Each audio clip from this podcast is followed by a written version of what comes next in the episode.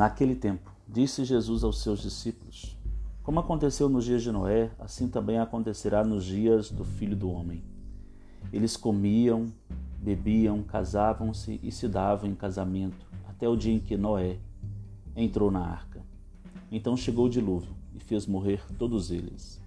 Acontecerá como nos dias de Ló: comiam e bebiam, compravam e vendiam, plantavam e construíam.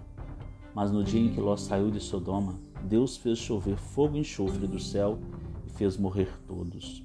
Mesmo acontecerá no dia em que o Filho do Homem for revelado.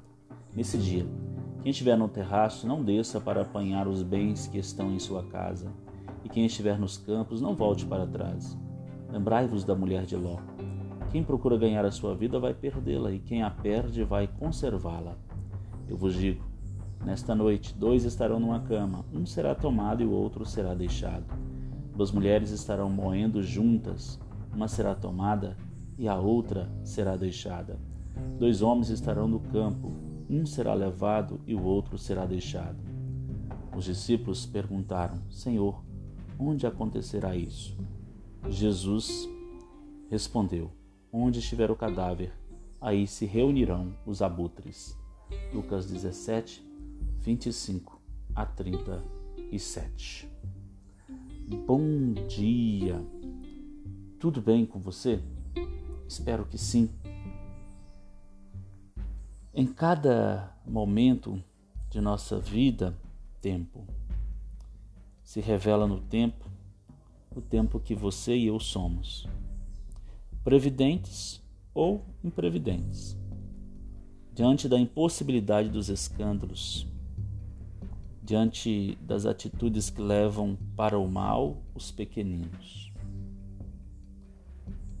Mas diante de tudo isso surge uma proposta para que nos encontremos inteiros como tempo no tempo cronos do mundo.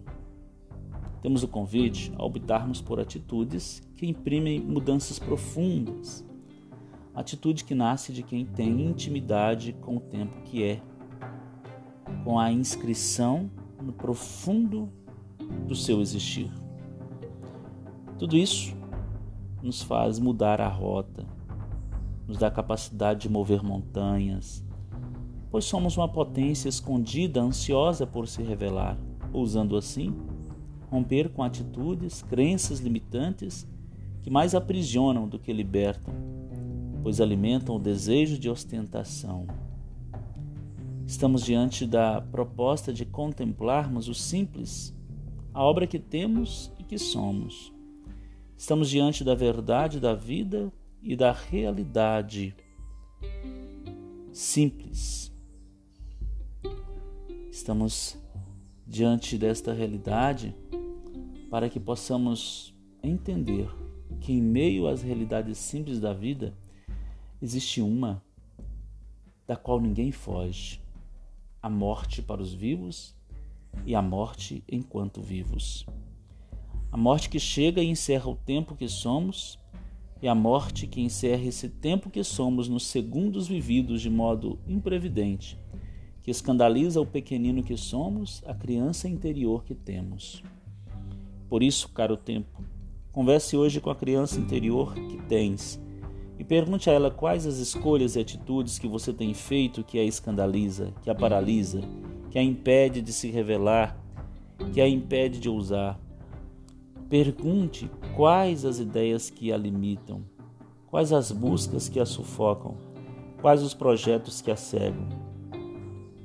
Pois, tempo, enquanto não lhe chega a morte que aí lhe encerra no tempo cronos do mundo, Viva cada dia de modo a alimentar sua criança interior com atitudes simples e descomplicadas, para que não sejas apanhado de surpresa.